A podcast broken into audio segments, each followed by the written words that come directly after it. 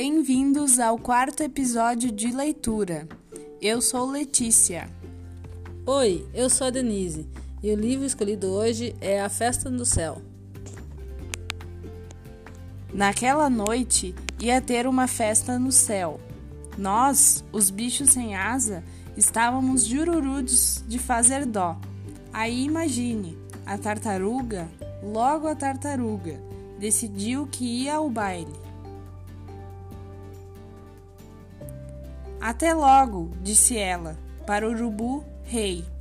Vou indo na frente porque vou devagar. Por que você não vai voando? O urubu caçoou.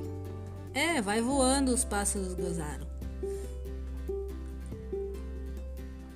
Mas enquanto os pássaros morriam de rir da pretensão da tartaruga, ela se mandou. E, naquela tarde, quando o urubu pegou o violão e levantou o voo para a festa, a tartaruga estava quietinha, escondida lá dentro.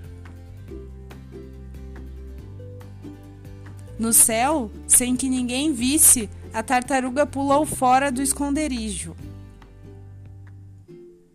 E a passarada arregalou os olhos. Mas como é que você apareceu aqui? Como você conseguiu chegar? Como é que você veio? Voando, a tartaruga respondeu, rebolando. E ela cantou, sambou a noite toda. Rebolou até o sol raiar. Depois tratou de encontrar um jeito de se enviar vol de volta no violão.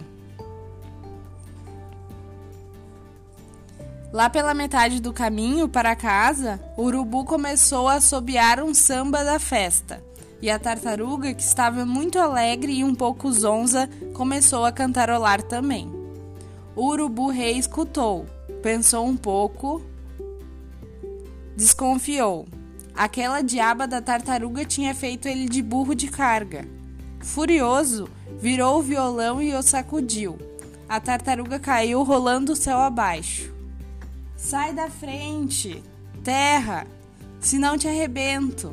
Ela gritou o mais alto que pôde. Mas a terra nem se mexeu. O casco da tartaruga se quebrou em pedacinhos.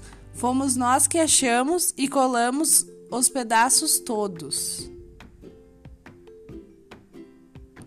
Agora você já sabe porque a tartaruga tem esse lindo casco tão bem remendado.